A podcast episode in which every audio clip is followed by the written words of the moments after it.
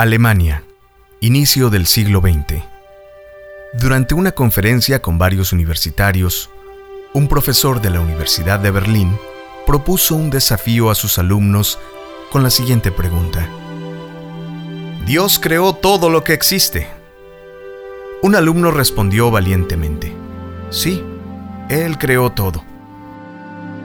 ¿Dios realmente creó todo lo que existe? preguntó nuevamente el maestro. Sí, señor, respondió el joven. El profesor respondió, Si Dios creó todo lo que existe, entonces Dios hizo el mal, ya que el mal existe. Y si establecemos que nuestras obras son reflejo de nosotros mismos, entonces Dios es malo.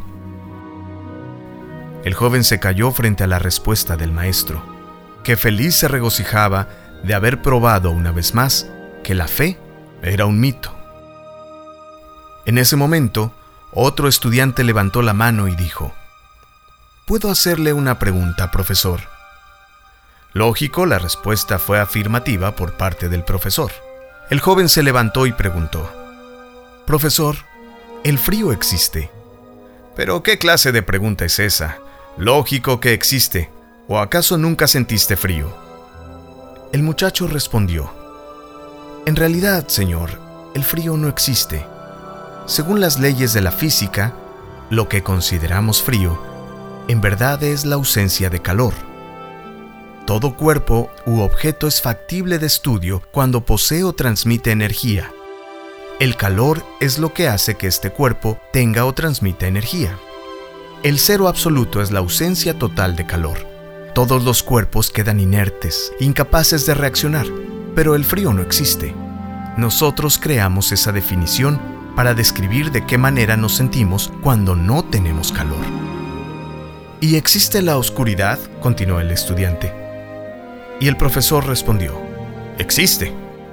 El estudiante continuó, la oscuridad tampoco existe. La oscuridad en realidad es la ausencia de luz. La luz la podemos estudiar, la oscuridad no.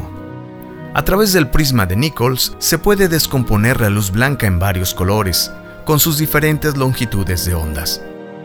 La oscuridad no. ¿Cómo se puede saber qué tan oscuro está un espacio determinado con base en la cantidad de luz presente en ese espacio? La oscuridad es una definición utilizada por el hombre para describir qué ocurre cuando hay ausencia de luz. Finalmente el joven preguntó al profesor, ¿el mal existe? El profesor respondió, como afirmé al inicio, Vemos crímenes, estupros, violencia en todo el mundo. Estas cosas son del mal. El estudiante respondió, El mal no existe, Señor, o por lo menos no existe por sí mismo.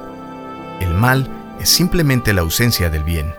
De conformidad con los anteriores casos, el mal es una definición que el hombre inventó para describir la ausencia de Dios. Dios no creó el mal. El mal es el resultado de la ausencia de Dios en el corazón de los seres humanos. Es igual a lo que ocurre con el frío cuando no hay calor, o con la oscuridad cuando no hay luz. El joven fue aplaudido de pie y el maestro moviendo la cabeza permaneció en silencio.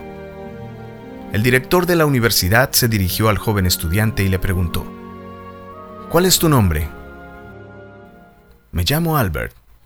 Albert Einstein.